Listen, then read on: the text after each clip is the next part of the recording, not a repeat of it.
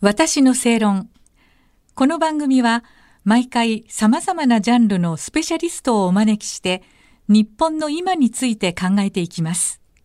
こんばんは。アナウンサーの吉崎のり子です。今夜のお客様は北朝鮮向け短波放送潮風の制作者で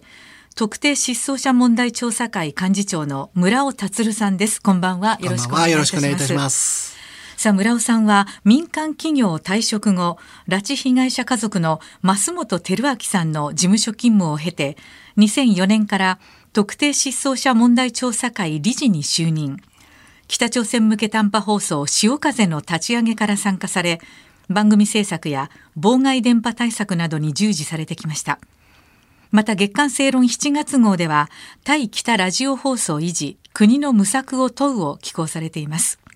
えー、それではまずここでですね、うん、えー、ご一緒に、拉致被害者の横田めぐみさんのお母様である横田早紀江さんが北朝鮮向け短波放送潮風でめぐみさんへ呼びかけた貴重な音声をお聞きいただきたいと思います。北朝鮮にいる横田めぐみちゃん元気にしていますか？お母さんですよ。あなたがいなくなって長い間本当に探しましたどんなにみんなが悲しいんだか分かりません。けれどもあなたがそこにいるっていうことが分かって、私たちは必ずめぐみちゃんを日本に帰そうと、一生懸命に頑張ってきました。ただ、体を壊さないでほしいのです。必ず会えるから。家族みんながあなたの帰ってくるのを待っていますし、たくさんの日本の方も一生懸命にそれを願っています。めぐみちゃん、明るいあのめぐみちゃんが、あのままのめぐみちゃんが、元気で帰ってくることを、毎日毎日、たくさんの人と一緒に神様にお祈りしていますよ。必ずそのことが実現することをもうすぐだと、お母さんは確信しています。頑張ってね。元気でいてくださいよ。お願いします。村尾さんねこれ、うん、あの力強い呼びかけの音声ですね早紀江さんの、ね、これ実はね、はい、潮風で一番最初に早紀江さんにお願いをして、はい、えー、撮らせていただいたもう2006年頃かなだから。ちょっとね若く感じる声のねそうですね。感じもあると思う17年前の音声ってことですね。うすねうん、あのこれは、まあ、僕も今もとても大事にしていて、はい、やっぱり最初にめぐみちゃんに呼びかける、うんそれはまあ初めてうちがやったんで、はい、あのお母さんとしてもすごくやっぱ思い入れがあったと思うし、あのその後も何度となくやらさせていただいてるんですけど、えー、何かある時はね必ずこれを皆さんに聞いていただきたいと思ってね、えー、あの使わせていただいてるんですね。ねなんかちょっと胸が詰まる音声だなと思って、うん。うん。ね、そうですね。やっぱり人間としてこれ聞いてね、何にも感じない人いないはずなんですよ。やっぱみんな親の子でありね、やっぱこの親であるわけだから自分の家族に置き換えてみたら、同じ目に遭うということはねあの十分考えられるわけですね。そうなった時にやっぱこのやっぱお母さんの呼びかけっていうのはね向こうで聞いてる人も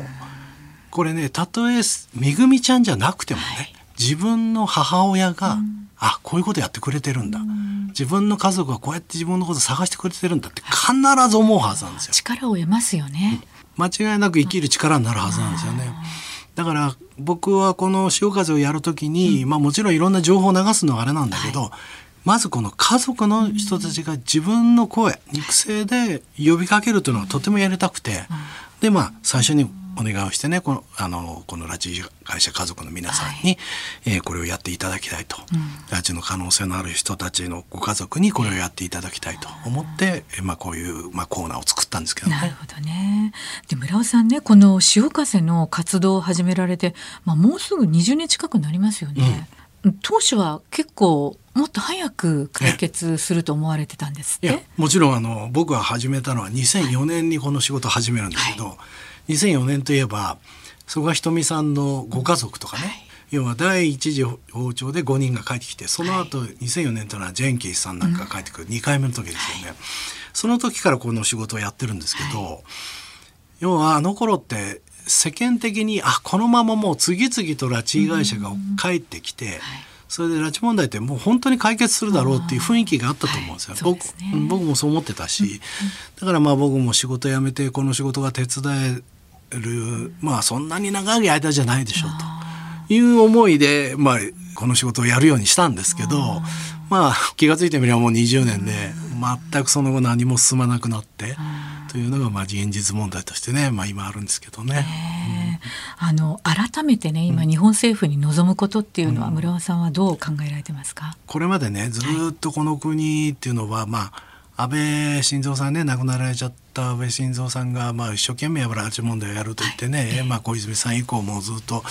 安倍さんのリーダーシップで拉致問題ってずっと行われてきたんですけど、まあ、残念ながらああいう形でねお亡くなりになってしまって。うん国家の最低限の条件としてやっぱ国民の生命と財産を守るというのは当たり前のことだと思うんですね。はい、で拉致問題っていうのはもうそれができていないもう最たるもんだと思うわけですよ。うんうん国として、まあ、ももちろん国際包囲網を作って北朝鮮をねこう兵糧攻めにしようとかそれはいいんですけど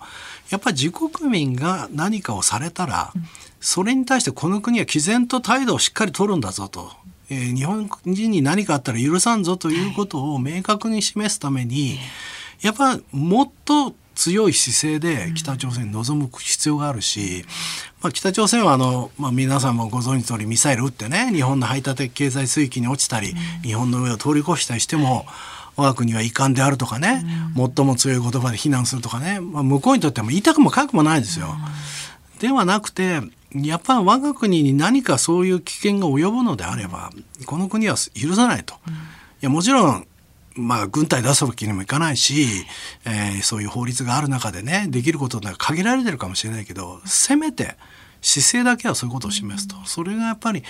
国民がこの国に守られているっていうのもあるし、まあ言葉で言ってしまうとその愛国心みたいな言葉ってあんまり僕もあんま使うことないんですけど、やっぱ日本人に生まれて日本で生活してこの国が好きだと思ってる人はたくさんいるわけだから、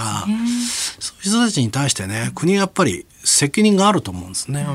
明確にやっぱ正しい政治決断のもと一刻も早く拉致会社を取り戻すために政府主導で独自に北朝鮮とやっぱりやり取りをしてほしいというふうに思います。あの今年ね2023年は、うん、あの村尾さんたちもいろいろ動きを考えてらっしゃって、クラウドファンディングも終わったところで、はいはい、で10月にはまた大きな、うん、はい、はいえーね、会があると。10月21日に東京都のあの都民広場というね東京都庁の、えー、と真ん中にあるね、はい、えー、屋外イベント場なんですけど、うん、そこで、えー、調査会の主催で東京都にこうご講演いただいて、はいご家族の皆さんが訴える、うん、今もう最初にねこのずっと出てる通りその高齢化をしてしまってね、歩くこともできないご家族ってたくさんいるんですよね。でまあ、地方から出てくる方もたくさんいらっしゃるから、うん、もうできるだけ多くの方に集まっていただく、うん、来れないんだったらもう中継でもいいからつないで、うん、えー、とにかくご家族の皆さんの声を聞いていただける、はい、えー、そういう集会を開こうというふうに思っていて。まあ、その時にあの新宿駅であの凱旋活動してデモをやってで会場までみんな来ていただいてそこで家族の皆さんの声を聞いてもう一度拉致問題はやっぱみんなで真剣に考えていただく。えーと、皆さんたちと同じ立場の普通の人たちのご家族がこんなに苦労していて、その数が今や日本の警察が発表してるんだってもう約900人にも及ぶ人たち。はいえー、政府が認定しているのはたった17人ですから、その1,000人近い人たちが拉致の可能性があると言われている、はい、そういう人たちの声をみんなで聞いて、もう一度拉致問題一刻も早く解決するように、まあ、その方向にね動かせるようなイベントを開こうというふうに思ってます。そうですか。なんか大きな成果がね、得られるといいと思います。はい、頑張ってください。はい、ありがとうございます。どうもありがとうございます。はい、えー、特定失踪者問題調査会幹事長の村尾達さんにお話を伺いました。どうもありがとうございました。ありがとうございました。よろしくお願いいたします。はい私の正論。お相手はアナウンサーの吉崎のり子でした。